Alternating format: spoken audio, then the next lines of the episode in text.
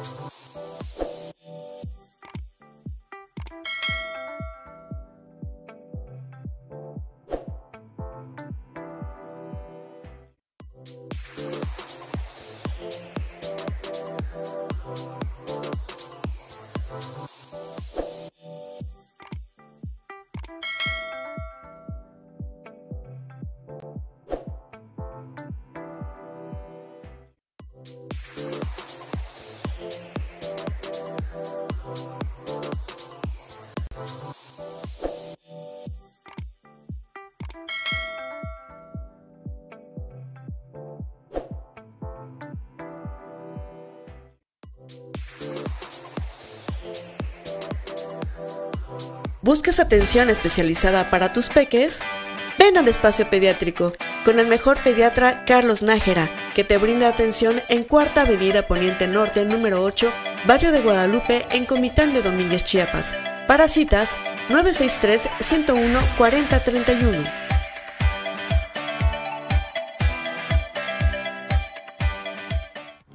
La mejor atención para tu adulto mayor está en la Residencia Geriátrica Los Sabinos, ya que cuenta con un equipo de especialistas de la salud con perfil gerontogeriátrico, convencidos de la necesidad de atención integral de la población adulta mayor.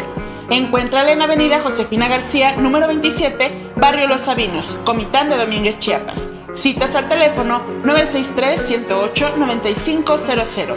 Residencia Geriátrica Los Sabinos.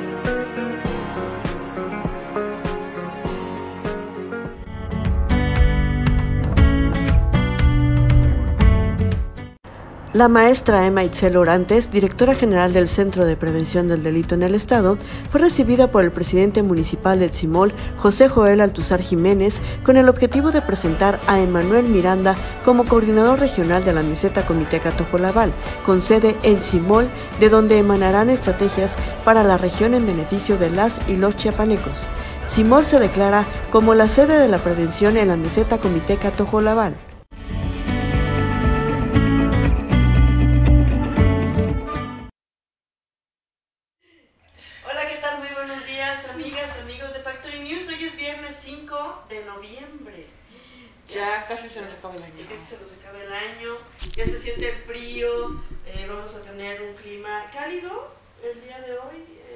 Sol. Supuestamente. Supuestamente, pero luego estos cambios, ¿verdad? Entre Ayer estuvo eh, titánico el asunto.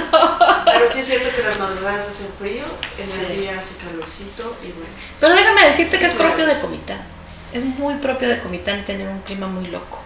Sí. sí, ya desde hace muchos años. Bueno, de Comité y del mundo, porque hemos cambiado tanto ya este medio ambiente. El cambio climático está a la orden del día, entonces ya no tenemos tampoco las estaciones tan establecidas como las teníamos hace ya algunos años. Y bueno, estamos desde aquí, desde este lado del set, porque ustedes saben que cada viernes hacemos un análisis de eh, las acciones que realizan los funcionarios, sobre todo los que están aquí alrededor de la región. Eh, pues bueno, ¿quién empieza? ¿Quién empieza? Empiezo yo. A ver, empieza tú. Vamos a hablar con el anfitrión. Digo anfitrión porque estamos en Comitán. Claro. no porque sea menos vamos importante. Vamos a hablar de, de Comitán. Y es que Mario Fox ha tenido bastante actividades durante esta semana y la semana pasada. La semana pasada llevó a cabo la primera sesión ordinaria de la Junta de Gobierno, en donde se llevó a cabo y se rectificó el nombramiento de José Alfredo Jiménez García como director de Cuapam. Estuvo por ahí como representando a Mario Fox, el primer regidor Juan Bernardo Santiago Cruz. Eh, y pues bueno, estuvo también presente los el presidente del Consejo Consultivo de Organismo Operador y la directora de agua potable, drenaje y saneamiento de Conagua, así como Roger Efraín Ruiz director general del Instituto Estatal del Agua. Eh, también, eh, bueno, esto fue el viernes pasado, pero durante el fin de semana tuvieron un montón de actividades con este festival Canto de Vida a los Muertos que se llevó a cabo durante, eh, digamos, desde el sábado hasta el martes. Sí, martes, ¿verdad? Estuvo bien movido, tuvieron actividades culturales, presentaciones de libros, ponencias, pero también música, mucho baile. Por ahí se llevó a cabo una muestra de altares y una muestra de tapetes de serrín frente a la presidencia municipal. Lo acompañamos cuando inauguró esto el domingo con la marimba municipal, muy bonito, en donde prendieron las velas, las veladoras. Eh, de los altares que están ahí, que son como cinco altares que están Ajá. frente a la Sí, son como quintillizos. Para mi gusto le hizo falta esas fotografías y ese reconocimiento. Dedicarle a alguien. Dedicarle a alguien el- cada uno de los altares. Dentro de los pasillos, precioso con acerrín este, pintado. eh, que bueno, que trajeron a este maestro que es extraordinario, que también lo hizo en el Panteón Municipal. Sí. Eh, Para mi gusto, parecían quintillizos. o sea, le faltó personalidad a cada altar. Yo creo que en Comitán tenemos un montón de creatividad. Y también las familias tienen como que sus rituales específicos. Yo estuve muy cercana a una familia que ponen unas hierbas enormes, hacen unos altares preciosos. Entonces, si hubieran invitado gente a hacer los altares para, para esta muestra, hubiera estado Y una observación, los altares no fueron por comitecos. No, no fueron comités. No fueron comitecos, no fueron arraigados comitecos, No. fueron normales comunes, pero aquí en Comitán tenemos Sí. nuestra propia, nuestros propios altares, nuestras propias identidades. Los Ojo con eso, que deberían ir. ojo con eso, porque independientemente de la buena acción que se hubo con, con Mario Antonio Guillén Domínguez, eh, sí sería muy bueno que se rescatara la cultura, porque ni los tapetes de serrín son este son propios de esta región. Que es algo que vamos a hablar Y más adelante con dos amigos extraordinarios. Vamos a hablar cómo está el rescate de la cultura en Comitán, con Olivia Bonifaz y con Guillermo sí, bueno. con su esta Comit- sección. Eh, al sur con Montalvo. Y bueno, pues, efectivamente, Continuando, eh, tuvieron también la callejoneada, llegó la gente disfrazada. él también, muy maquillado. Sí, muy maquillado. La síndico municipal con su vestido de chiapaneca, que se veía guapísima, ¿no? Así, orondos, los dos Pero- todo, todo se veían. Pero fíjate que Mario Antonio Guillén Domínguez se ha caracterizado por decir eso, bonachón, de pueblo, de, de, de ponerse con la gente. Sí, de llegar, de lle- alejarse Sí, con la gente. sí, sí, el domingo que fuimos ahí a la inauguración de este evento, eh, después de que se llevó todo el protocolo oficial, traían sus dulces y empezaron a repartir quinsanto ahí. Todos los funcionarios, Sí. así en general, Sus regidores, quinsanto, los regidores están los directores. mucho en, en todas sus actividades.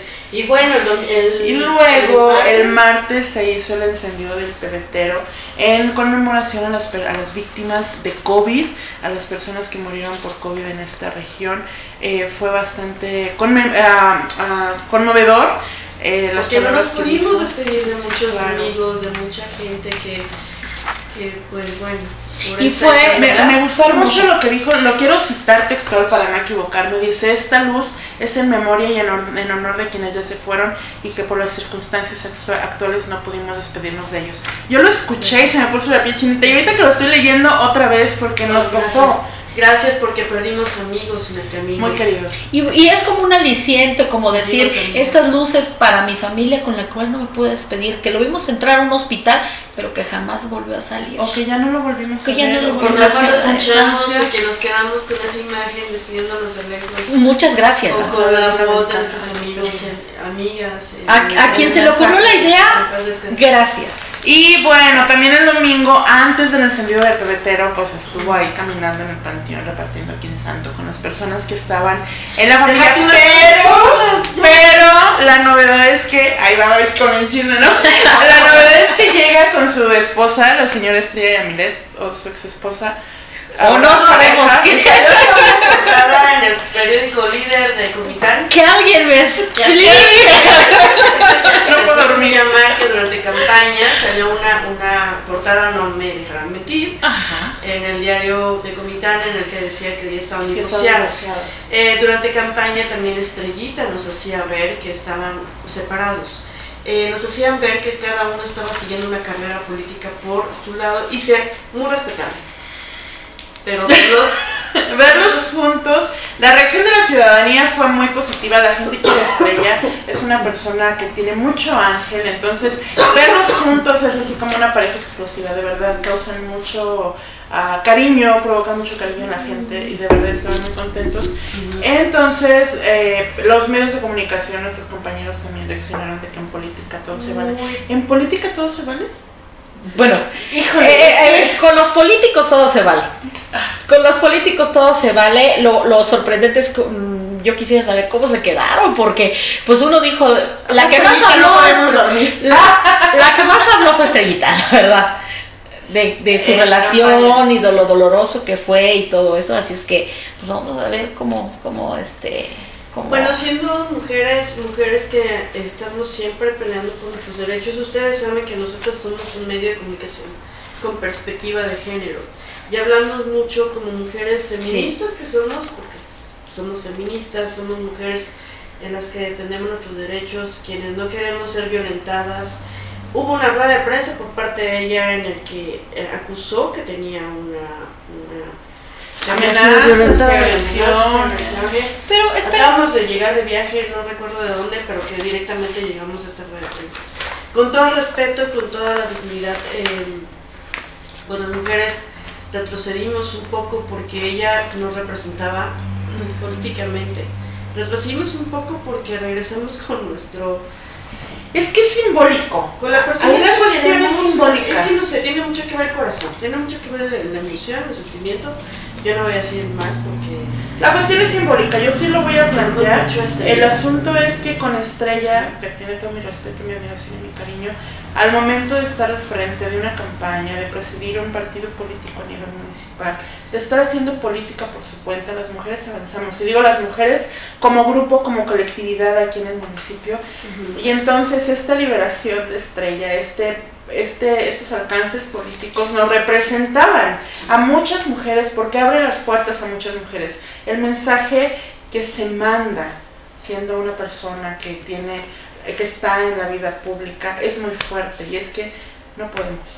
no, y además. no podemos políticamente y entonces entiendo que eso está separado del corazón y si con el corazón está tranquila estrella pues está No, y además se vio, se vio respeto. y se súper hermosa. contentos. Y, sabes qué, dicen que lo que es, lo que se hayan arreglado, espero que sea para bien y que sirva para que los dos hayan entendido que cada quien hizo su camino y al final se unieron y otra vez tal vez Y ven súper sobrevivió. contentos. Los veíamos en el video, en la transmisión de la tarde, repartiendo el quinsanto y, y Mario jalándolo y come y come.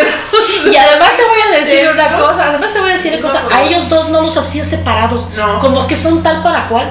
Eh, exacto, por ahí también nos dijeron ayer, es que tienen que estar juntos, son igualitos. Y también, y también estuvieron juntos con la reunión de empresarios. También. A mí me dio mucho gusto verlos con eh, Patricia Armendáriz, quien es una diputada federal que trae esta eh, situación de la economía, las finanzas, que, que también ha, ha capacitado y ha hecho mucho por los mexicanos a nivel nacional.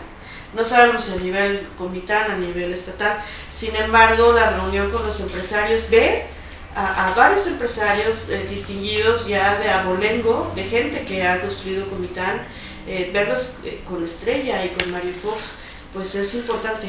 Y en la noche de- después del encendido del, pebe- del pebetero, bueno, en el encendido del pebetero, Mario estuvo acompañado por Toño y de Remesa y su familia que estuvieron presentes en este acto. fíjate que estuve buscando qué hizo Toño y Toño estuvo en Comitán. Estuvo en Comitán. Ujú. Toño, bueno, primero porque es comiteco y aquí está su familia y aquí están sus seres queridos también su, descansan quienes ya no están descansan aquí en Comitán pero quien faltó en el distrito Fue Roselia. fue Roselia Jiménez. Como siempre. Ella es quien nos representa a nivel diputación local, Como número 6, siempre. porque Toño es 10, es el local, pero número 10, Número ¿no? 10. ¿no? Sí, no lo vimos en la Trinitaria con Erwin, estuvo aquí O en Comitán, Independencia, no, ¿no? estuvo aquí en Comitán.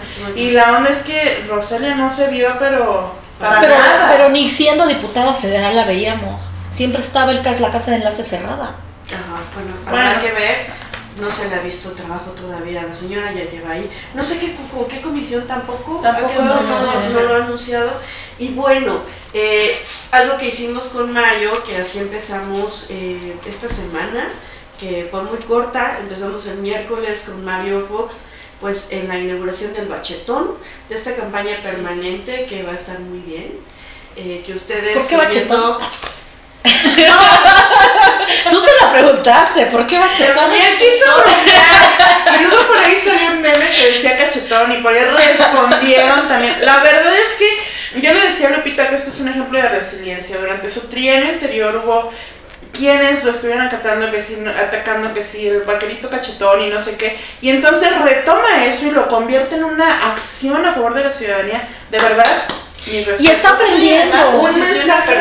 aprendió, aprendió. Bueno, pero para darle, información, ¿eh? para darle información, este bachetón invita a la ciudadanía a que reporten su bache, manden su fotografía, la ubicación del bache al número 963 23 repito, 963-102-4023, y eh, tiene un margen de respuesta de máximo 5 días para que llegue la cuadrilla a trabajar en su bache. Entonces hay que aprovechar, son 3 millones de pesos lo que se van a invertir en reparar las calles de Comitán, así es que si les surge su bache, reporten ya, porque si no, pues 3 millones de pesos no es suficiente para reparar Comitán. Y, o sea, que hay que aprovechar. Y creo que también eso es lo que te iba a decir. El bacheo nocturno está muy padre, porque esto lo hacen las grandes ciudades, eso lo hacen en la Ciudad de México para no entorpecer la vialidad, en donde liberan a las 5 de la mañana y están abriendo las calles, pero ya trabajaron toda la noche, pues muy bien por eso también. Son acciones muy positivas y a favor de Comitán. Bien por el señor Fox, de verdad estás haciendo un buen trabajo. Eh, y aprendió, y aprendió. Está haciendo trabajar a su equipo y aprendió lo que en años pasados no aprendió. y bueno, cambiando de tema y cambiando de presidente, cambiando de alcalde, aquí en la región que ya parece competencia a ver quién hace más, ¿no? Es el contra Erwin Pérez Alfaro. Erwin Pérez Alfaro, pues sabemos que está muy por Morena, estuvo acompañando a Ciro Sales Ruiz a la toma de protesta de los comités de defensa, así se llama, comités de defensa de la cuarta transformación, en donde el Contervi, pues muy comprometido desde este rinconcito de Chiapas, que así le llama a la Trinitaria, pues que se, se eh, seguirá trabajando para participar en la consulta de ratificación de mandato el próximo 27 de marzo de 2022. Él muy comprometido también, eh, reconoce también a sus ciudadanos, a la gente que está muy cercano al municipio, que ha hecho mucho por Trinitaria estuvo, eh, subió una fotografía con Francisco Javier Santiago Pinto, que es el maestro Francisco, fotógrafo, eh, que su pasión por la fotografía reconocerse en toda la región. Y pues él feliz y encantado de estar al lado de personalidades como Don Francisco. Y estuvo promoviendo todo el Festival de la Vida y la Muerte que nosotras estuvimos acompañándolo, digo, nos repartimos las actividades, en algunas estuvimos juntas y no podíamos faltar la Trinitaria, se volcó todo Trinitaria, algo que ya les habíamos comentado, que todo el pueblo estuvo ahí, eh, hubo el concurso de disfraces, pero muy específico, porque tenía que ser un disfraz en el que eh, prevaleciera la identidad, la cultura, las tradiciones mexicanas. Y entonces ahí ya no hubo tanto límite, porque veíamos estos ojos de Dios que son eh, de esta cultura eh, huichol, eh, veíamos como había personas que, que de verdad escribían su atuendo, que lo experimentaban, que, que lo, otros que nada más llegaban a echar relajo, ¿no? Como los de Terminator o los no, de, era, era depredador, ah, Predator, Predator, Predator eh, eh, que era depredador y entonces eh, todo el mundo tomándose la foto con ellos. Eh, pero también estas Catrinas están bien maquilladas. Pero también, a mí me sorprendió mucho en la decisión de los jueces, porque si bien pues no era una Catrina, el disfraz de la Nahuala, la Nahuala es una leyenda mexicana. Entonces, que hayan descalificado, que no haya quedado dentro de los tradicionales, híjole, me causó ruido. Era hermoso. y aquí hay Nahual. Lo perdió, como de vista el jurado calificador, yo creo, ¿no? Yo creo que sí. Eh, estuvo este Macario que me encantó. y su maquillaje. Pero algo que no hemos mencionado, Rose, que criticamos aquí los altares, ese altar hermoso, impresionante. Eh, muy tojolabal, porque sí, el cronista hasta ahí hizo la descripción de, de los siete niveles. Siete niveles. Muy mexicano, muy de la región. Era monumental, siete metros de alto. 7 metros de alto, era enorme y la cantidad de elementos que había, el cempasúchil, el pan, las velas, eh, todo, todo lo que tiene simbolismo dentro de la cultura tojolabal, que aprendimos nosotros mucho en, ese, en esa ocasión. Y entonces en la noche cuando llega este desfile de disfraces, encienden las, las luces este, escénicas de, del altar y se vio impresionante. Ah, sí, porque llegamos y era todo, todo estaba muy preparado eh, cuando lo entrevisté, porque nosotros entrevistamos a los presidentes, pasamos por ahí y ahí estamos con el micrófono, aprovechando que estamos con ellos. Y el presidente se me salió de las manos, hay mucha... No, le digo, toda protección civil estuvo ahí cuidando y la misma ciudadanía también estuvo cuidando. El uso del cubrebocas, pero al 100% era muy poca la gente que no llevaba cubrebocas pero todo el mundo, no se podía cuidar la sana distancia porque era un mundo de gente, pero llevaban cubrebocas y estaban procurando no estar como face to face con nadie y eso está bastante bueno. Y muy válido porque pues este, y nos siguen ganando, nos sigue ganando Trinitaria, échale más que ah, También se reunió, eh, digo, porque no dentro de sus actividades como alcalde, aparte de estas tradiciones y costumbres, que muy bien porque premió 8 mil, 5 mil y 3 mil pesos los disfraces, bien, ¿eh? Y cuando hay un recurso así, pues vale la pena. Se reunió con el secretario de Protección Civil, el doctor Luis Manuel García Moreno, para realizar una agenda de trabajo que involucren a la ciudadanía en el tema de la eh, prevención de riesgos. Ustedes saben que la protección civil es muy importante en el Estado y eh, eso es importante y siguen promoviendo él junto con su güera, con Rubí López, siguen Hermosa, promoviendo el uso del cubrebocas. Hay que seguirnos protegiendo. Bueno, y eh, pues vamos a hablar también de Vladimir Hernández Álvarez, el presidente municipal de Las Margaritas, quien estuvo también muy activo, sobre todo acercándose a la gente. Él dijo que iba a ser un gobierno del pueblo, un gobierno salido del pueblo y para el pueblo, un gobierno indígena, y ha estado cumpliendo sobre todo en, esa, en, ese, en ese rubro, porque ha estado muy cerca de la gente que no había sido escuchado en años anteriores, como el sindicato de albañiles y de su municipio. En un hecho histórico, eh, los mismos albañiles y los mismos pues para que veas, ni siquiera sabía, el anterior presidente ni siquiera sabía.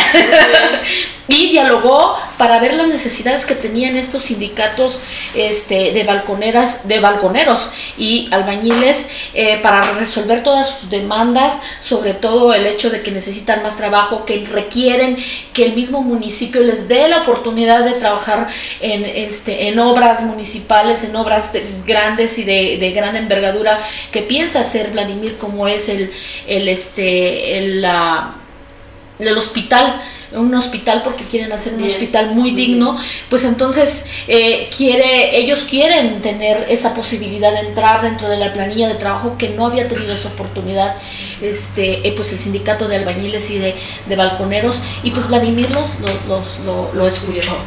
También ya se había dado en dos, hace dos días anteriores la noticia individual de que se inició la colecta de la Cruz Roja y él mencionó que va a dar un un incentivo o una anualidad o una mensualidad por parte del ayuntamiento de, de las Margaritas, se me olvida mucho, para esta, pues para esta este, institución eh, pues de carácter colectiva y de carácter este humanista y les va a dar una mensualidad poco representativa pero muy buena.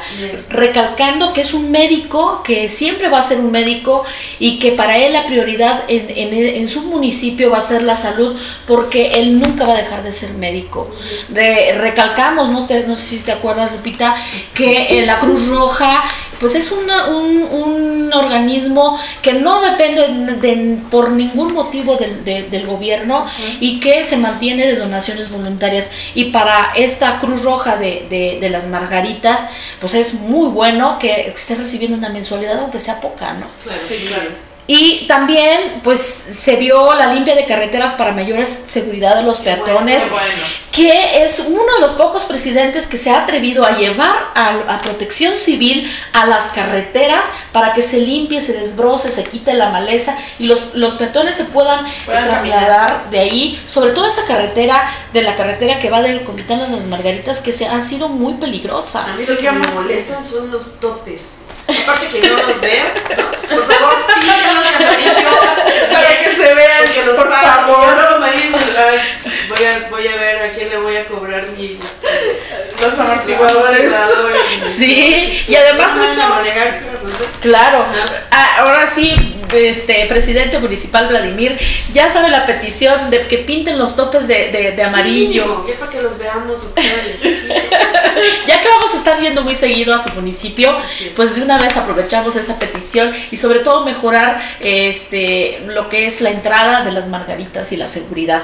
También otra de las cosas buenas sigue todavía manteniendo esta, esta comunicación con el pueblo. Se visitó a los locatarios, a las y los locatarios del, del mercado Juan Sabines en compañía de los regidores y eh, para escuchar y, dar pronta, pronta solución a las demandas de esta, pues del municipio de las Margarinas, que es el pago de, de luz, de las instalaciones, darle mantenimientos. y este, todos los mercados piden, ¿no? Y sobre todo pues de que se reactive se reactive sobre todo la economía que es muy importante la economía ya que en, esta pandemia se fue Ay, claro que habíamos comido a poco no con doña Lupita ah, bien ricas las empanadas. deliciosas. ¿Qué otro presidente seguimos bueno. Sí, yo ¿no? con, con José Joel Altuzar Jiménez que también les comenté que estuvimos en Simol ahí acompañándolo pero un hombre bien movido porque desde que recibió al Monseñor Rodrigo Aguilar Martínez, él es el obispo de la diócesis de San Cristóbal de las Casas, le dio la bienvenida a, pues, a Simón y agradeció por tomarse el tiempo de estar en el municipio, donde le manifestó que su compromiso como autoridad es mantener la paz social y, la gobernabilidad, tomando como pilar principalmente a Dios. De, de verdad, eh, yo, nosotros sabemos que la política no se debe mezclar ni con la religión, ¿no? Sin embargo, eh, sabemos que José Joel es, es, es católico, es una persona que cree mucho en Dios y, cree en la familia, también es algo eh, muy importante. él también estuvo fomentando la cultura del deporte, estuvo en el Covach, hubo un concurso de Catrinas hechas de papel y que efectivamente el domingo, ¿fue el domingo? El, el, martes. El martes fue. pareció domingo? ¿verdad? El martes fue la entrega de, de, los premios también en este concurso. El, plantel, el, el Plantel 72 eh, fue la demostración del concurso de las Catrinas elaboradas con material reciclable. Eso fue extraordinario. Hubo algunas que estuvieron hechas a base de, de esto de, del maíz ah, preciosas y otras de eh, hojas de, libro que, que, ya no servían o que ya no se utilizaban también. Fue la Catrina Escultural, los alumnos del Covach. Eh, agradeció también la realización del evento y promovió junto con el pueblo, porque también Simón llegó al concurso de disfraces y de altares, fue la familia López quien ganó, eh, nos dio a probar ese temperante con limón, dije yo, no, esto es como macharnudas, delicioso. Y con eso ganaron, señor. ganaron, ganaron porque fue una ofrenda muy bonita, hicieron en el parque eh, hasta su casita de palma eh, eh, para mantener la ofrenda con todos estos símbolos que tiene que ir la flor de cempasúchil en forma de cruz, las velas, las fotografías de, los familiares de esta familia que ya trascendieron y entonces fue toda la explicación muy bonito con las flores, como estamos acostumbrados, que se las pone la, el pan, eh, allá la panela, ¿no? Porque... Claro, lo este, tradicional, lo tradicional de, cada lugar, de Tetsimol. Muy bien, la verdad estuvo muy bien, muy bonito. Eh, vimos cómo también quieren y respetan a este presidente, que a mí lo que me encanta de él es su humildad que hablando de este amor romántico, que pareciera que era amor romántico, porque se tomaron una fotografía junto con el, el conta Erwin, los dos, y se reconocen mutuamente por esta labor, porque como dicen ellos, primero estamos con el pueblo, con, con el pueblo para el pueblo, porque primero son los pobres, dicen ellos, ¿no? y le reconoce mucho cómo es el líder, el conta Erwin, en su municipio, y que se siente muy bien distinguiéndose con su amistad. Pues así las cosas. Yo quisiera hablar de las presidentas del DIF municipal. Pero yo termino con Iván López. Ah, Nos vamos con Iván López, quien es el presidente del municipal de la Independencia, quien estuvo muy movido. Eh, tuvo pues desde el 29 de, de octubre hasta el 4 de noviembre muchas actividades, de las últimas actividades que se pueden tomar en esta semana. Y desde el 29 de noviembre eh, pues se dio, se instaló la primera sesión de Consejo de Seguridad Pública Municipal eh, para que la gente descanse y tenga seguridad este, en este municipio, sobre todo en un municipio pues que es chico, es, es, es pequeño, pero que sí tiene su problemática de seguridad y eh, garantizar la tranquilidad de los pobladores. Estuvo, se tomó protesta a Reinaldo Aguilar Zamorano como secretario ejecutivo del Consejo Municipal de Seguridad Pública, Cristina Cristian Alejandro Rodríguez como coordinador municipal de prevención del delito y Ezequiel Trinidad Martínez como director de seguridad pública municipal. Esto el 29 de octubre, eh, Iván López ya le tomó protesta y ya se tomó esta, ya se instaló la primera sesión del Consejo de Seguridad Pública. El 30 de octubre eh, se garantizó, pues se descacharrizó, se limpió, se fumigó el panteón municipal, que también aquí hubo una descacharrización, pero ahora Antes por de parte, antes de ¿no? todas las actividades, para prevenir el dengue, para prevenir la chingulcuya, para prevenir este, todos estos vectores que pues afectan a la población y que pueden llevar hasta la muerte si no se, se procura, que se, se preocupa. Iván eh, López se comprometió a garantizar las medidas de prevención y combatir las enfermedades tra- transmitidas por estos vectores y dio el, el banderazo de operativo del Día de Muertos, sobre todo que, que exhortó el este el pues el representante de la de la jurisdicción sanitaria quien estuvo presente ahí que de- deben de mantener a los visitantes a mantener las medidas estrictas contra el COVID porque todavía no se ha acabado porque a pesar de que ya estamos en verde tenemos que seguirnos cuidando para seguir eh, que Chiapas siga manteniendo en verde no el primero de noviembre, este, pues volvieron a, sanitizar otra vez el panteón municipal con eh, para poder conmemorar el día muer- de- del día de muertos. Esta vez eh, desbrozaron más y eh, le dieron mantenimiento a algunas tumbas que ya estaban, este, o y paredes para que ya esté en presencia y poder arrancar este primero de noviembre. Esto en la mañana.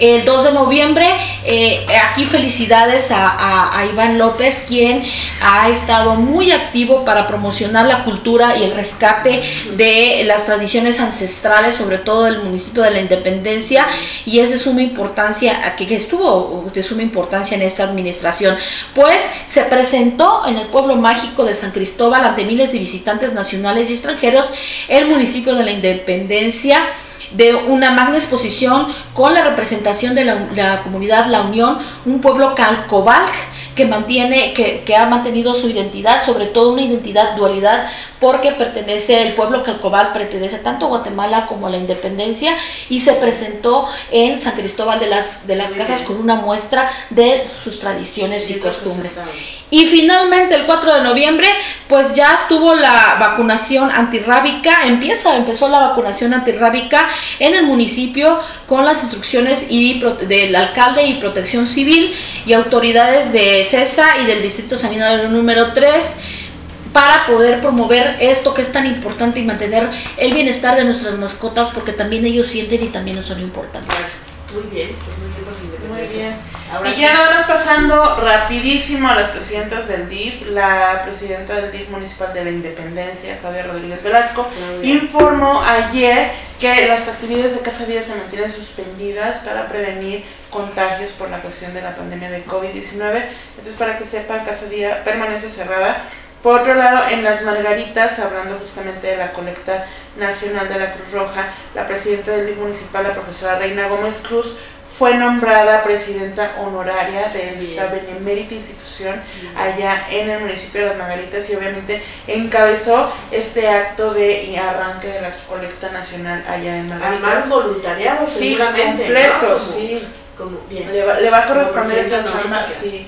Pero está súper bien que se estén involucrando también en las acciones de la sociedad civil. Y por último, eh, aquí en Comitán, la directora María Guillén Domínguez, la presidenta, perdón, María Guillén Domínguez y la directora Gaby Hidalgo visitaron el CERS aquí para dar inicio a la campaña de salud visual para las personas privadas de la libertad. Así es que también siguen trabajando en pro de la población que más lo necesita. Claro, y también se me pasaba eh, que Emanuel Miranda estuvo con, con- sí. con nosotras aquí también en entrevista, en donde la sede de la prevención del delito del octavo Sí. distrito de la región o de la meseta Comiteca Tojolabal va a estar en Simol.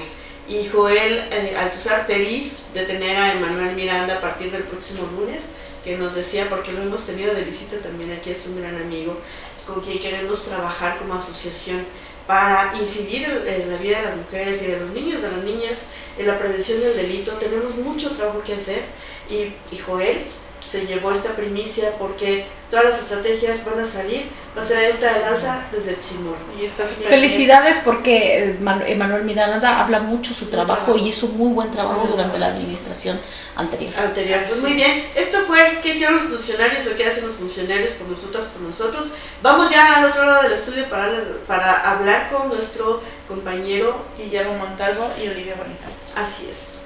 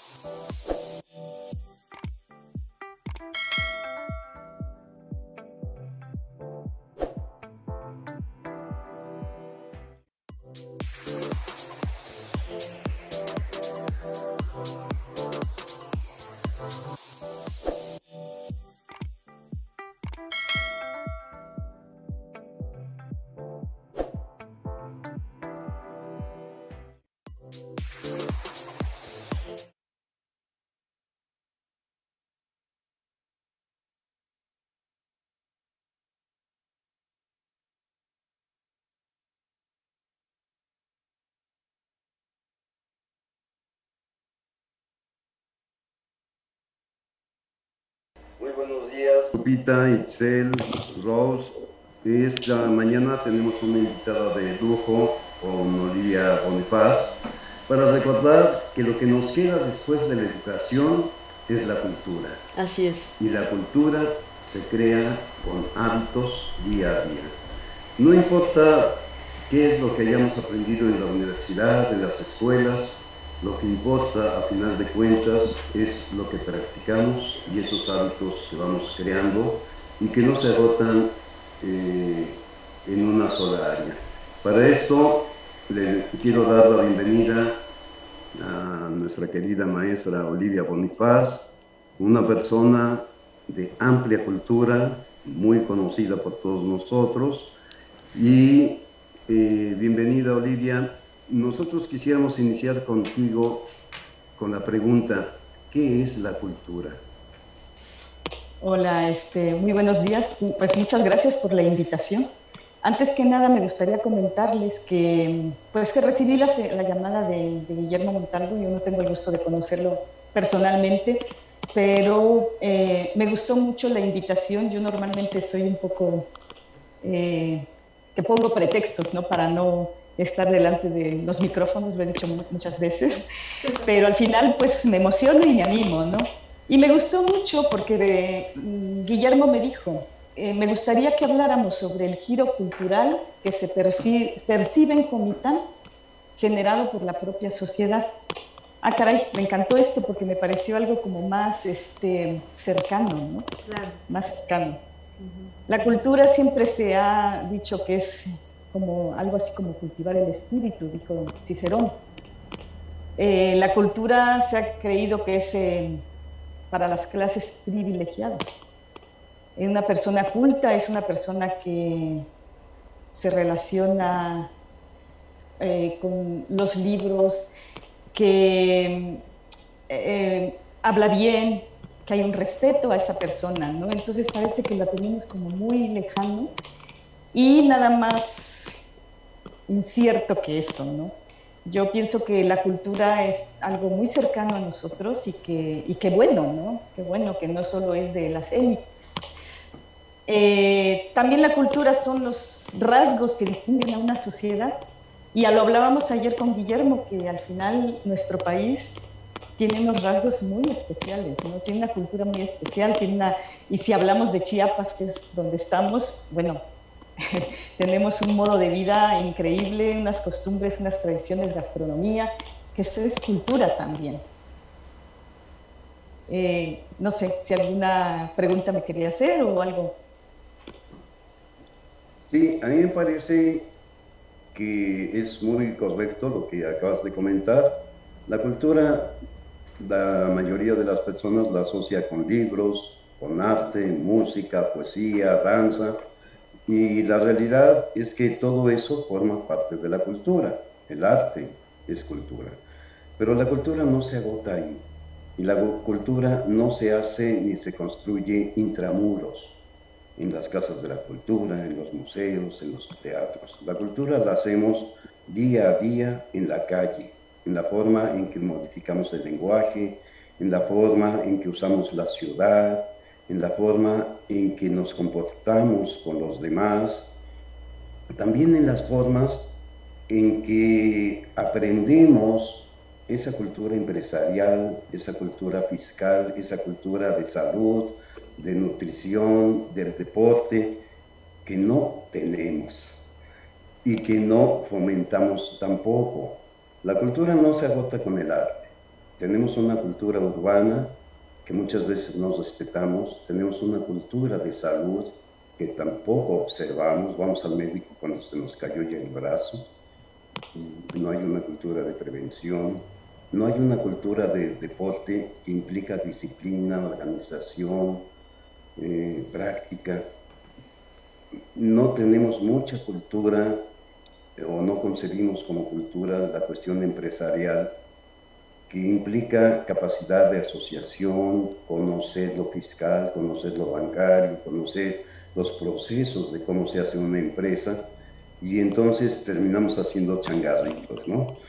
Yo creo que hay en la sociedad una gran tarea por cumplir, que es la de sembrar, la de alentar, fomentar y finalmente la de ir creando hábitos de cultura en todos los ramos. ¿no? Eh, la sociedad es muy participativa, lo hemos visto últimos, en los últimos días en Comitán, con la celebración del Día del Muerto. Y lo importante de la sociedad en su papel de la cultura es que con el gobierno, sin el gobierno o a pesar del gobierno, la cultura sigue adelante. ¿Tú qué opinas, Olivia? Eh, de acuerdo, totalmente de acuerdo. Eh, mira, Guillermo, yo pues llevo 30 años, bueno, llevaba casi 30 años eh, fuera, de, fuera de, de, México.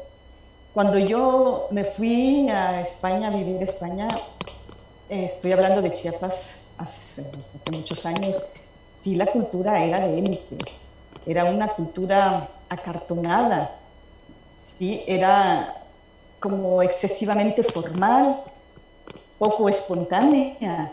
Eh, la gente no se atrevía a decir yo, yo hago esto, yo valgo para esto, yo pido un espacio para participar, porque eso estaba como digamos dado a ciertas personas que eran las únicas que podían hablar de o hacer o, decir yo soy un profesor de teatro, sí, pero yo también soy un aficionado yo también tengo eh, dotes y yo también quiero decir lo que hago y quiero demostrar a la gente lo que hago, ¿no?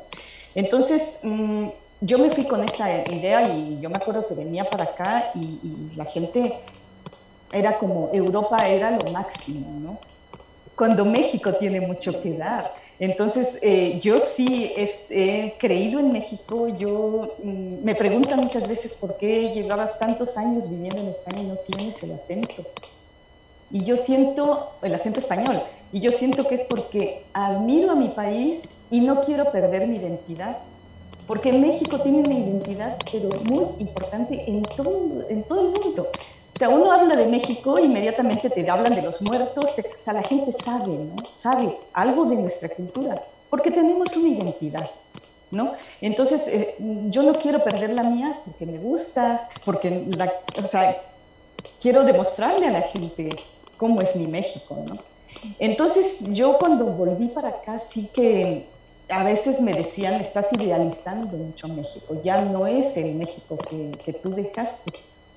Y para mi alegría no, para mi alegría no, porque me encontré que seguimos con las tradiciones, la gente joven sigue con las tradiciones, ahora con el Día de Muertos, el año pasado estuve aquí, no pude verlo porque pues la pandemia no nos dejó, pero este año era una alegría, una algarabía, una, eh, calles tapadas, gente vendiendo flores, la gente comprando flores para sus muertos.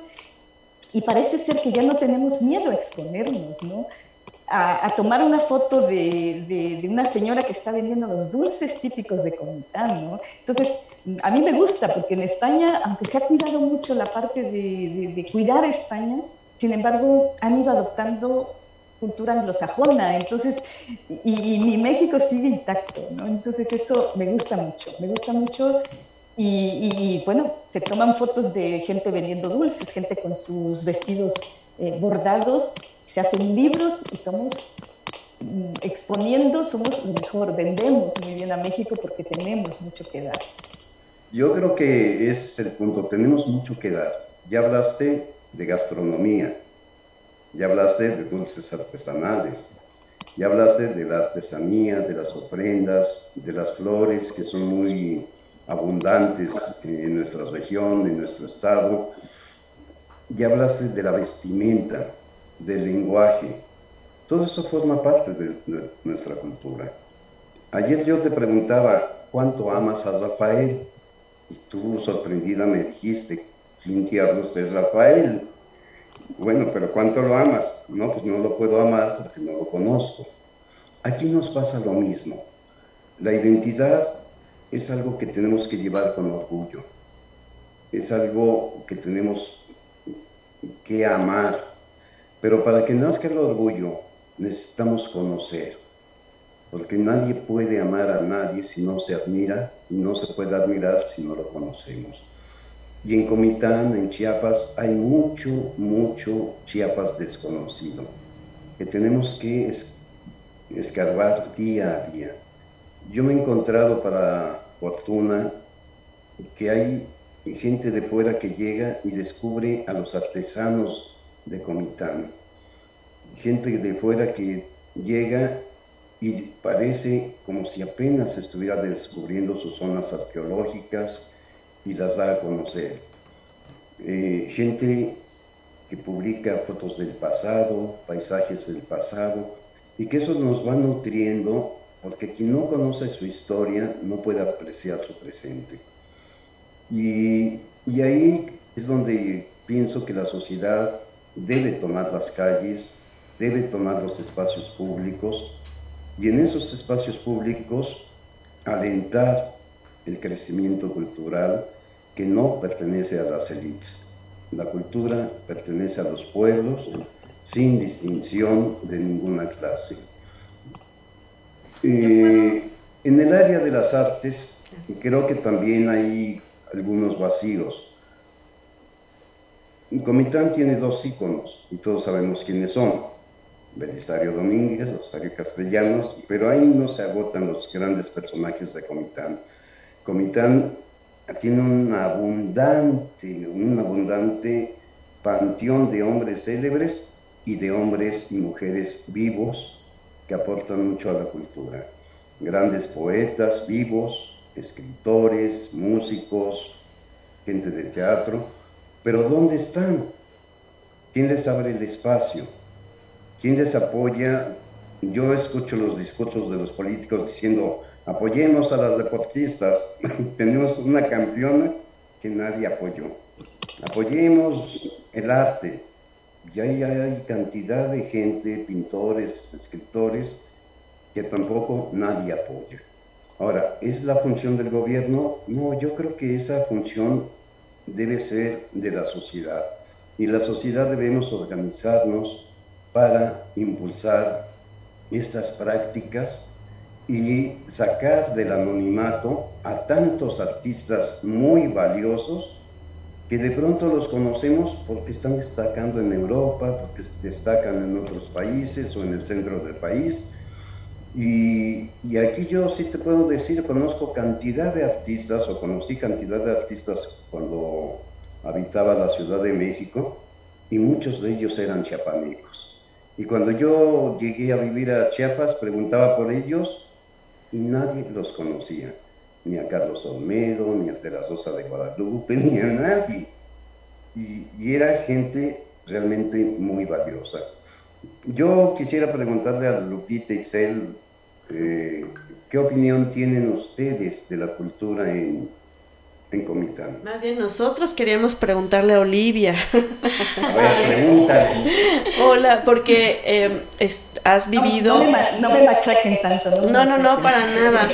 Porque el, el que vivas en Europa te da la oportunidad de cada vez que regresas de ver desde fuera cómo está nuestra cultura. Y si nos aterrizamos aquí en la meseta Comiteca Tojolabal, en este sincretismo, en esta fusión entre eh, no perder nuestra identidad y esta mezcla de lo católico, pero también estos altares que demuestran lo tojolabal como en la Trinitaria, eh, pero que también tiene que ver mucho la pandemia, porque queríamos ya tener este tipo de actividades y eventos para volcarnos sobre ellos porque estuvimos tanto tiempo encerrados que cómo viste tú estas celebraciones, por ejemplo, en estos últimos cuatro días. Pues eh, es lo que comentaba, muy intenso, ¿no? Muy intenso y para mi alegría, porque te digo que yo venía con, con una idea de México que a lo mejor luego me, pues me quedo sorprendida que no es así. Y sí, se está viviendo con, con, con mucha ilusión y se está transmitiendo, que eso es lo que me gusta. Se está transmitiendo a la gente joven, porque nosotros podemos tener nuestras tradiciones y siento que cuanto más mayores nos vamos haciendo, parece que nos va gustando más nuestra tradición, ¿no? Parece que en unos años de adolescencia o algo no, no queremos ser parte de México, ¿no? Queremos ser europeas, queremos ser blancas, queremos ser, bueno, ese ya es otro tema. Pero sin embargo, yo estoy viendo que tengo amigas que las hijas están así, ayudando a hacer el, el, el, el, este, el altar, por decir algo, ¿no? Porque es lo que pasó ahora, ahora mismo. Entonces eso me gusta porque se está transmitiendo. Y, y, y, hay tantas tradiciones que no se han perdido gracias a que las madres, los padres están pues haciéndolo, siguen haciéndolo, los hijos lo ven y yo creo que eso no se va a terminar, afortunadamente. Eh, con respecto a lo que decía Guillermo, y antes de que se me olvide, del apoyo que no puede haber o que no hay y que a veces el gobierno, pues no tenemos por qué esperar a que el gobierno nos dirija.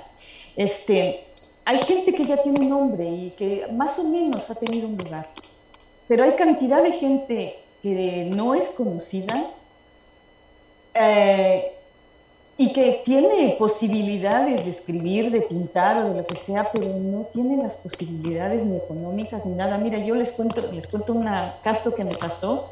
Yo conocí a un chico muy, muy jovencito eh, que vive por ahí, por Carmen Chan. Eh, él me escribe a menudo y me, hace muchas preguntas, él está con, con muchas inquietudes, ¿no? Por estudiar y no tiene posibilidades. Y me ha llegado a preguntar, Olivia, este, por favor, dime qué poemas puedo leer o a qué escritor puedo leer, y yo le mando, ¿no?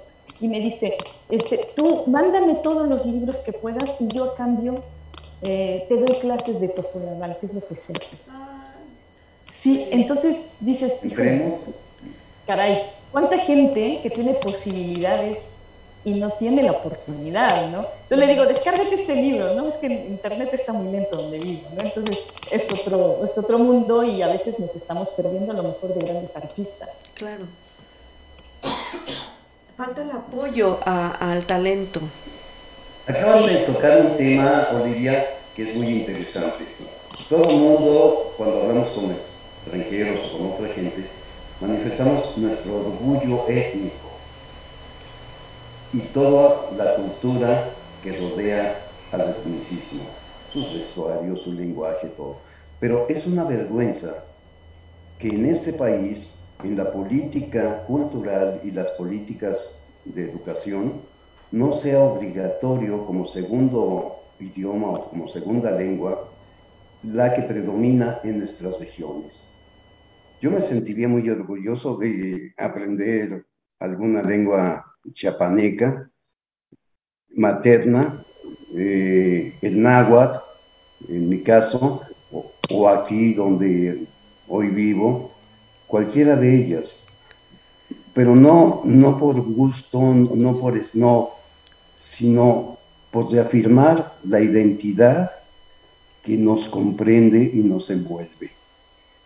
No basta con presumirle al mundo. México tiene una gran cultura, muchísimas pirámides, tenemos grandes tradiciones. ¿De qué sirve si no conocemos realmente ni qué pirámides, ni qué significan, ni cuáles son los dioses prehispánicos, ni cuál ha sido la evolución y este sincretismo que a muchos no les va a gustar, pero que nos ha enriquecido en este mestizaje un mestizaje que no tenemos que ser maniqueos de lo bueno y lo malo, porque tampoco debemos idealizar a, las culturas ancestrales únicamente, despojando de todo lo que hemos heredado en esta, sobre todo ahora en esta globalización.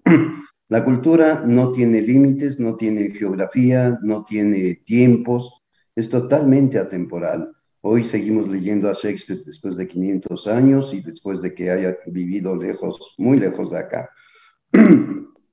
Esa parte es la que yo quisiera rescatar, el papel de la sociedad para impulsar todas las expresiones culturales y convertirlas no solamente en una capacitación, sino en práctica, Sería bien padre que este programa lo estuviéramos haciendo Lupita, Itzel, Rosaura, tú y yo, en alguna lengua materna, chiapaneca, por ejemplo, ¿no? E, eso sí sería realmente sentir el orgullo de las identidades. Pero yo veo que Lupita trae otra pregunta por ahí. Yo quiero, yo quiero eh, hacer pues hincapié en lo que decían, en, en lo que he escuchado, sobre todo eh, lo, lo, más importante, como decías tú, como decía este Olivia, que eh, hemos aquí, estamos recuperando nuestras tradiciones hay, de, en un tiempo para acá el gran amor por nuestras tradiciones, por, nuestras, por nuestra cultura, porque como decía Olivia, pues no, todo es, todo es cultura, ya no es nada más el arte, las siete bellas artes y todo eso, ¿no? Pero me llama la atención, como dices tú, que, eh, que si, en la si en las escuelas se inculcara no solamente este, eh, la lengua, sino también ya se dejó de incluir los bailes típicos tradicionales en las escuelas. Antes se, se, usaba eso.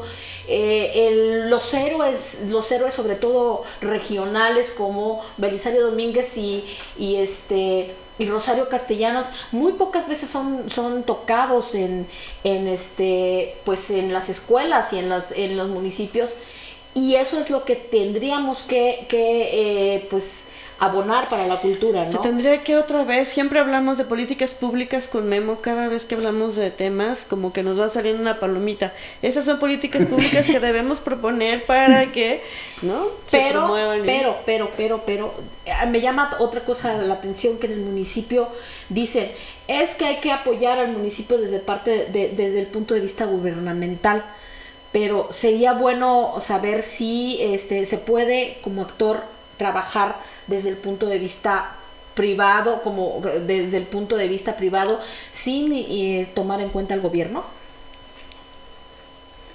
Sí, yo creo que sí. Mira, hace 15 días hablábamos de la democracia, de los derechos, y creo que el gran fallo de la democracia es que vivimos una democracia delegativa, todo lo delegamos y no participamos. Vivimos una democracia representativa y no participamos. O paternalista. el, ideal es tener una democracia participativa. Claro. Sí, el gobierno puede delinear lo que se le pegue la gana, pero nosotros debemos decidir qué hacer como sociedad.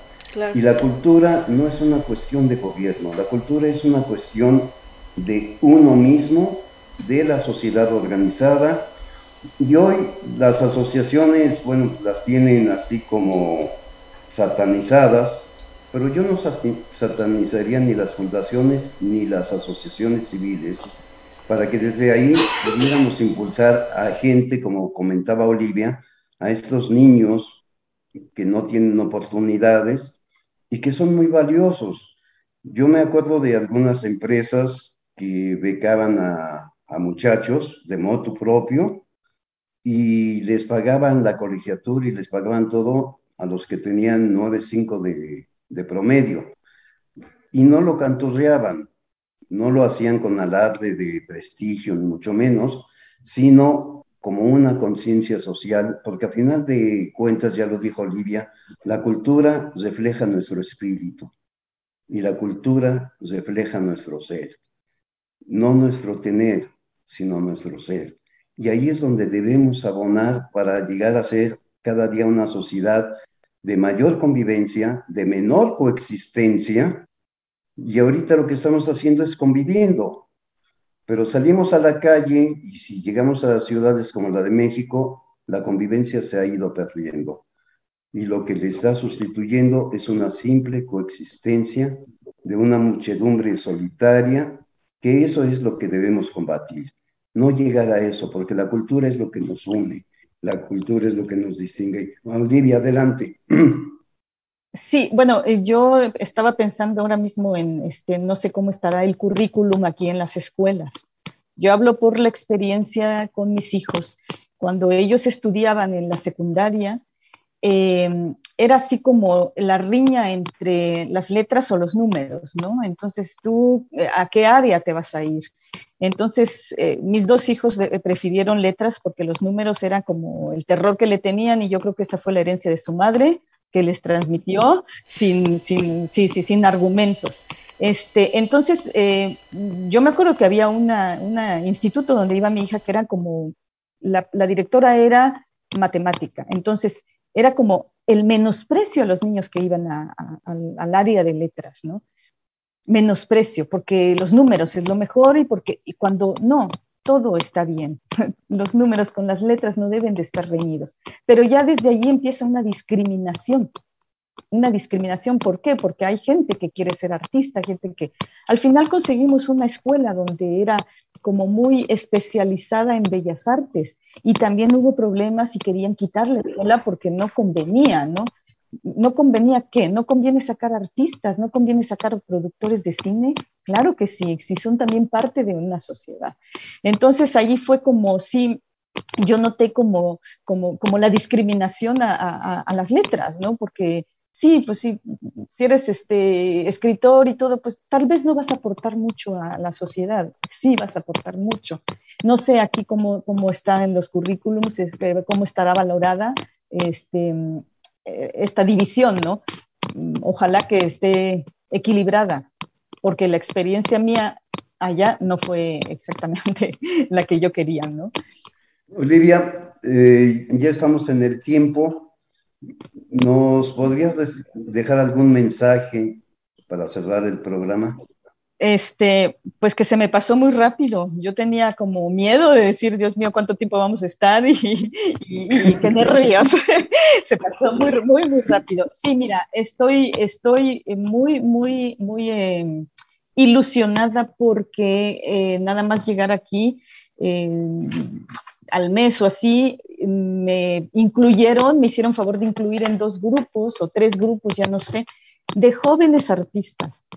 Jóvenes artistas que están eh, buscando los espacios en la calle, jóvenes que están haciendo cantidad de cosas eh, muy originales, muy sin recursos, pero se van a los parques, se van aquí. Ya me gustaría poder tener el tiempo para acompañarlos. Yo nada más les oigo, a veces digo, me voy a salir del grupo porque no estoy haciendo ni colaborando en nada, pero digo, bueno, algún día podré participar con ellos. Entonces eso me ilusiona mucho. Me ilusiona mucho el nuevo aire que se le está dando a la cultura ahora mismo en, ahora mismo en Comitán. De hecho, el otro día me acerqué por ahí por la marimba, donde dan, eh, ponen la marimba los domingos, y dejaron entrar a una persona que cantara. ¿Sí? Entonces era una persona joven que no sé si tocaba rock o no lo sé, pero utilizaron ese espacio que era solo para la marimba para que una persona joven se diera a conocer. Entonces yo estoy muy contenta por eso y aparte estos grupos, hace poco me invitaron a, a ir a limpiar arriba donde Belisario Domínguez y se fueron muchos jóvenes con sus bolsas de basura a limpiar, porque está muy sucio, porque solo se utiliza para beber. Esa es cultura de la limpieza. exactamente. Y me dieron tanta ternura porque estaba lloviendo y se fueron todos los muchachos a limpiar. Luego no pudieron hacer ya su evento, pero después iban a, cantar, a, hacer una, una, obra de teatro, pero que querían utilizar el espacio, ¿no? Entonces, ¿Un mensaje final? Eh, pues, eh, pues que sigan así, que sigamos así, que, que pidamos los espacios, que, que no hagamos como separación entre yo soy este grupo y yo soy el otro. No, todos somos y todos debemos de estar unidos. Y si el gobierno nos quiere eh, ayudar, adelante. O sea, unidos todos vamos a conseguir más cosas, ¿no? Entonces, Así es. eso es. Y, y, la verdad es que sí me sorprende para bien que, que hay mucho movimiento mucho movimiento cultural en Comitán. Está empezando a haber mucho movimiento y, estos jóvenes a mí me, animan mucho, ¿no? Mucho. Muy bien. Mm, Olivia, te agradecemos muchísimo. Yo sé que no va a ser la primera ni la última vez. Ojalá. Eh, aquí tienes tu casa, que es la casa de Lupita, y Celis Rosaura, a la que también me han invitado. Eh, yo, como último mensaje, quisiera exhortar a la sociedad y el gobierno, que nos enteremos de las actividades culturales antes de, no después cuando pasaron, no después cuando sucedieron.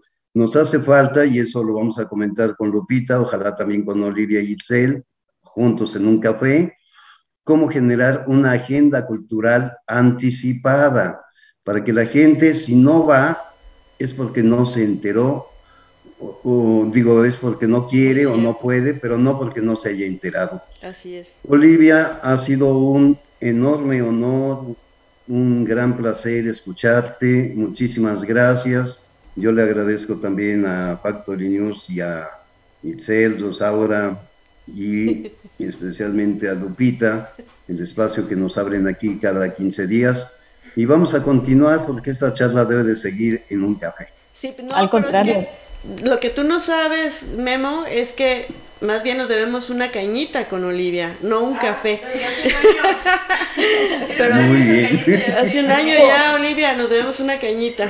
Más que sigo esperando, sigo esperando. Pues, ahora que estás aquí, aprovechemos. Muchísimas gracias. Esto es Factory News. Vamos a un pequeño corte. Muchísimas gracias a los dos por haber estado. Muy buen tema. Al contrario, muchas gracias por todo y encantada de de participar con ustedes. Gracias. gracias y tengan buen día. Igualmente. Vamos a un pequeño corte. Gracias. Eso es News. ¿Buscas atención especializada para tus peques? Ven al espacio pediátrico con el mejor pediatra Carlos Nájera que te brinda atención en Cuarta Avenida Poniente Norte, número 8, Barrio de Guadalupe, en Comitán de Domínguez, Chiapas. Para citas, 963-101-4031.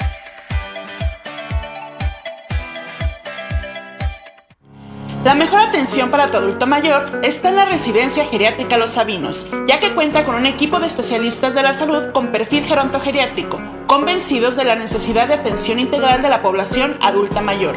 Encuéntrala en Avenida Josefina García, número 27, Barrio Los Sabinos, Comitán de Domínguez, Chiapas. Citas al teléfono 963-108-9500. Residencia Geriátrica Los Sabinos.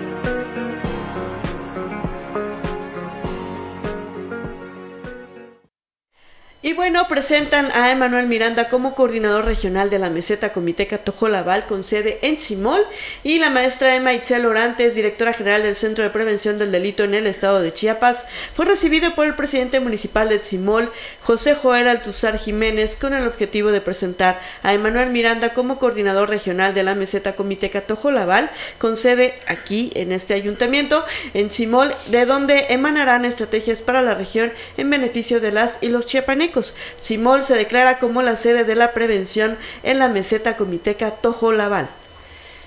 Bueno, y en la Trinitaria Chiapas, eh, para fomentar el deporte y sobre todo para incentivarlo, se inaugura la Liga Municipal de Voleibol en la Trinitaria Chiapas. 19 escuadras disputarán el torneo municipal con el objetivo de abrir espacios públicos e impulsar el deporte en el municipio y eh, sobre todo por incentivar a los jóvenes que necesitan de espacios para motivarlos y practicar el deporte y alejarlos de vicios Así es, y bueno, antes de la siguiente nota, agradecemos a nuestro amigo el doctor Carlos Nájera, quien patrocina este espacio informativo a través de su espacio pediátrico. Ya saben que él atiende a los niños, a las niñas, en diferentes servicios de pediatría como odontopediatría, cirugía pediátrica, neumología pediátrica, cardiología pediátrica, alergia e inmunología pediátrica, tamices auditivos, cardiológico y metabólico, todas las vacunas del sector público y privado también, y también en este espacio pediátrico está la parte oftalmológica, ginecología, ortodoncia, traumatología y ortopedia. Está ubicado aquí en la ciudad de Comitán de Domínguez, Chiapas, en la cuarta avenida Poniente Norte número 8, en el barrio de Guadalupe. Mayor información al teléfono 963-101-4031, 963-101-4031. Y fíjense que como auténticos héroes, muchas veces sin el reconocimiento que se merecen, el cuerpo de bomberos de Comitán acudió a un llamado de auxilio en el ejido Guadalupe Victoria, muy cerca de la localidad de La Mesilla en el municipio de Tzimol para combatir un incendio en una casa habitación que accidentalmente inició con un fogón utilizado para cocinar alimentos.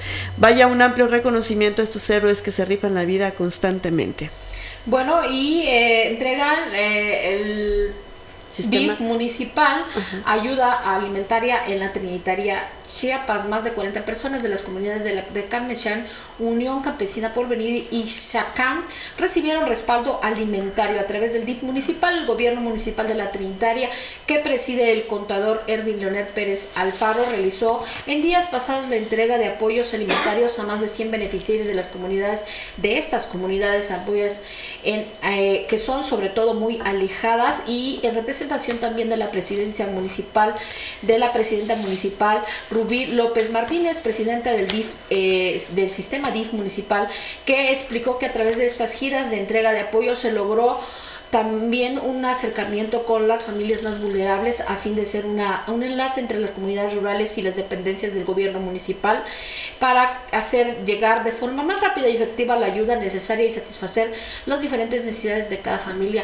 en los poblados. Eh, al respecto, también cambiando otra información, si usted tiene algún problema de infecciones urinarias en mujeres y hombres, incontinencia urinaria, pielonefritis, balanitis, hematuria, hiperplasia benigna de próstata, eh, incontinencia urinaria, litiasis, infecciones urinarias en mujeres y hombres y eh, muchas otras enfermedades de, este, en vías urinarias, pues eh, acuda a un especialista y qué mejor que un especialista que está aquí en Comitán y que está pues avalado por la COFEPRIS y sobre todo certificado por el Consejo Nacional Mexicano de Urología. Él es Cristian Cancinos Cubías es urólogo y el teléfono para cualquier emergencia es el 963-112-1266 y el 963-63-250-79 que es su consultorio que está ubicado en la quinta calle sur oriente número 12 barrio de San Sebastián a unos pasos de Sanatorio Fraternidad. Y bueno, para terminar, y bueno, yo sé que nos está viendo nuestro querido amigo doctor José Gilberto Alparo Guillén, que eh, tiene la residencia geriátrica Los Sabinos, que ustedes saben que si buscan la atención para sus adultos mayores, la residencia geriátrica de verdad tiene a un cuerpo de especialistas que están altamente preparados para recibirlos, para darles la atención. También eh, nuestro amigo el doctor da visitas a domicilio, súper importante. Estos son profesionales de salud con perfil gerontogeriátrico convencidos de la necesidad de atención integral que necesita la población adulta. Estamos próximos, el día de ayer estábamos platicando, estamos próximos a realizar en conjunto un evento para las mujeres adultas mayores en la residencia geriátrica Los Sabinos. De verdad va a valer muchísimo la pena. Estamos definiendo la fecha, por supuesto que es a través de aquí de Factory News y Factory Comunicación Sin Límites que les vamos a avisar para que reciban una atención gratuita nuestras adultas mayores. Es súper importante. La dirección es Avenida Josefina García, esquina con Reinaldo Avendaño.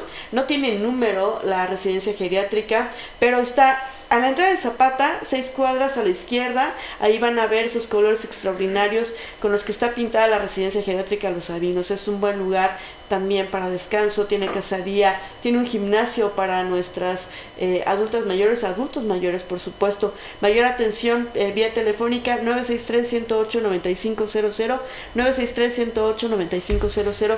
Saludos al Parito. Y bueno, eh, pues muchas gracias Itzel Hurtado, gracias, gracias. Rosalba Martínez, nuestra productora y directora Dinar, que está en los controles técnicos. Nos escuchamos y nos vemos el próximo lunes. Pasen un gran fin de semana, porque el día de hoy escuchamos y vimos ¿Quién dice qué?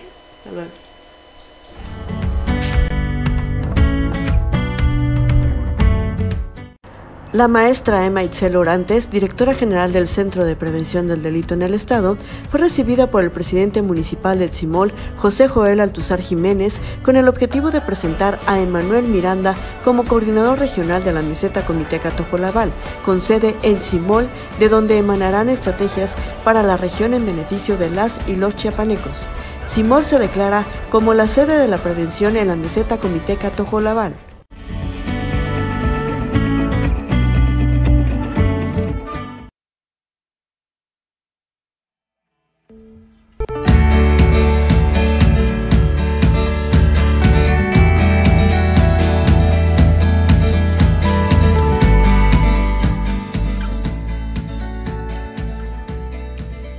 ¿Cómo estás? Mi nombre es Cristian Cancino Cubías, soy especialista en urología y aprovechando que se acerca el mes de noviembre, que es el mes de cáncer de próstata, aproveché a hacer esta cápsula para informarte sobre esta enfermedad. El cáncer de próstata es el cáncer número uno en el mundo en hombres, siendo eh, aproximadamente diagnosticados en el año aproximadamente un millón y medio de pacientes en el mundo y de los cuales aproximadamente 400 mil quizás fallezcan por esta enfermedad. Eh, en, México, desgraciadamente, aparte de ser el cáncer más común, es el cáncer, la causa número uno de muerte por cáncer en México. Desgraciadamente, la causa de que este cáncer sea muy letal en México es por el diagnóstico tardío, ya que muy pocos pacientes acuden de manera apropiada o en, en su momento adecuado a hacerse el diagnóstico. ¿Qué edades sería recomendable hacerse el diagnóstico?